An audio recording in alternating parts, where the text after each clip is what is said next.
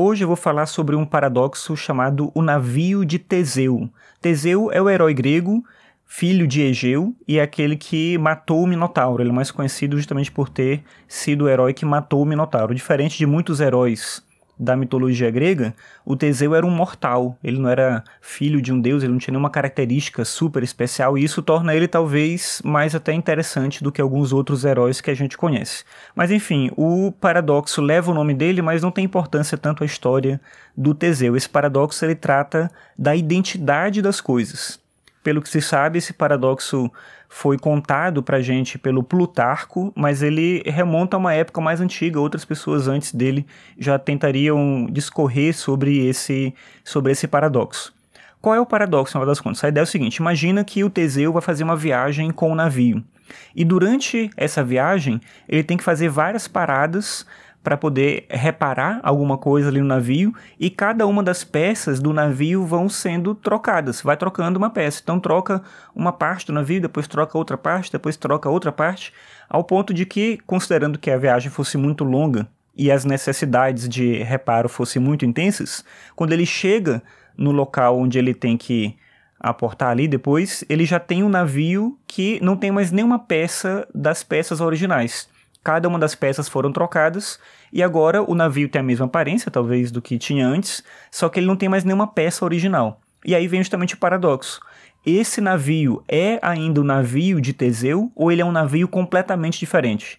E a gente pode, inclusive, tornar esse paradoxo mais complexo, que foi o que o Thomas Hobbes fez, quando ele insere um outro elemento, que é, imagina que essas peças que foram retiradas do navio do Teseu foram sendo compiladas ali no outro navio, e os dois navios são levados depois para esse local. E aí qual é o navio de Teseu? O navio em que ele está ou o navio que foi feito com as peças do navio dele? Enfim, torna isso tudo muito complicado, mas esse paradoxo ele é interessante porque ele não fala só da identidade das coisas.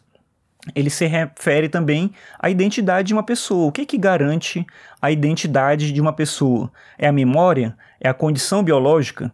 Depois de muitos anos, por exemplo, quando a gente já esqueceu muitas coisas, nós ainda somos os mesmos? Depois de muito tempo, quando o nosso corpo já mudou o suficiente para não ter quase nenhuma célula que tinha, sei lá, 7, 8, 10 anos.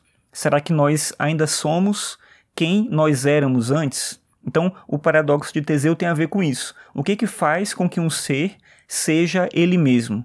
Quando a gente olha uma foto da infância, é provável que a gente precise da ajuda de alguém, sei lá, do seu pai, da sua mãe, para poder te dizer quem você era ali, o que você fazia, como você agia.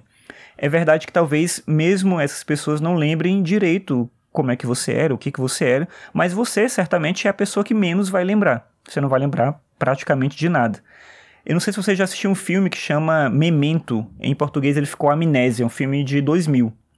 E nesse filme tem um cara ali que ele tem um problema de memória recente. Ele não lembra nada do que acontece com ele nos últimos, sei lá, 10 minutos. Então a cada 10 minutos ele esquece tudo o que aconteceu antes. Então, o ele de agora é o mesmo de antes, sem a continuidade da memória? Eu digo isso porque um argumento famoso para responder o paradoxo de Teseu é o argumento do John Locke, que acreditava que um critério para a identidade é a continuidade psicológica. Desde que a gente consiga estabelecer uma relação entre o nosso eu do passado e o nosso eu do presente, então nós continuamos sendo a mesma pessoa. Mas será que isso basta?